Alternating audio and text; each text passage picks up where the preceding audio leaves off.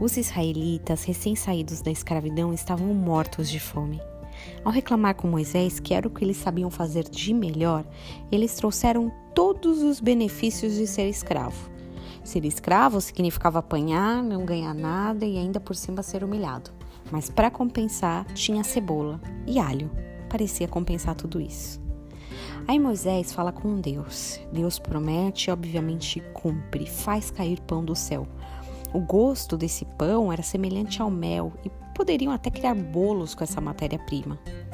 Eu imagino a surpresa deles, a curiosidade, a empolgação para criar novas receitas e o espanto pela forma que vinha essa provisão divina.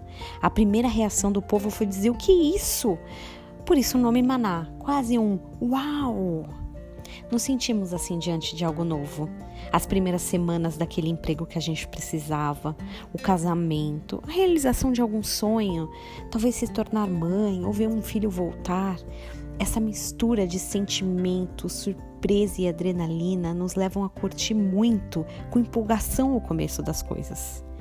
Mas assim como nós, logo os israelitas se acostumam com essa provisão. Números 11, 6 retrata o que eles começaram a pensar. Olha só. Ah, agora, porém, seca-se a nossa alma e nenhuma coisa vemos senão esse maná como uma criança berrenta que faz cara feia de ter que comer arroz e feijão todos os dias, os israelitas também começaram a reclamar da provisão que tinham.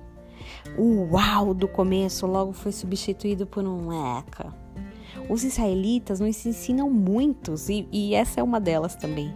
Quantas vezes temos tantas surpresas no começo, motivação, vontade de fazer, vontade de seguir, até que a gente enjoa no meio do processo.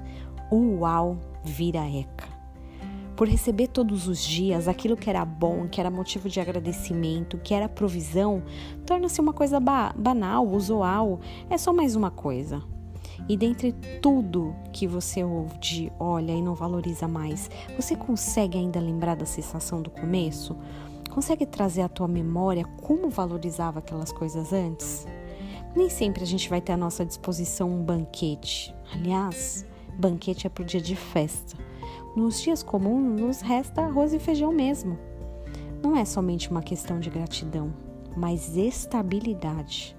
Mesmo que no meio do caminho algo já não seja tão emocionante como no começo, a gente continua da jornada. Os sentimentos não vão nos, nos governar, eles não podem nos governar. Que hoje você tenha um dia de estabilidade.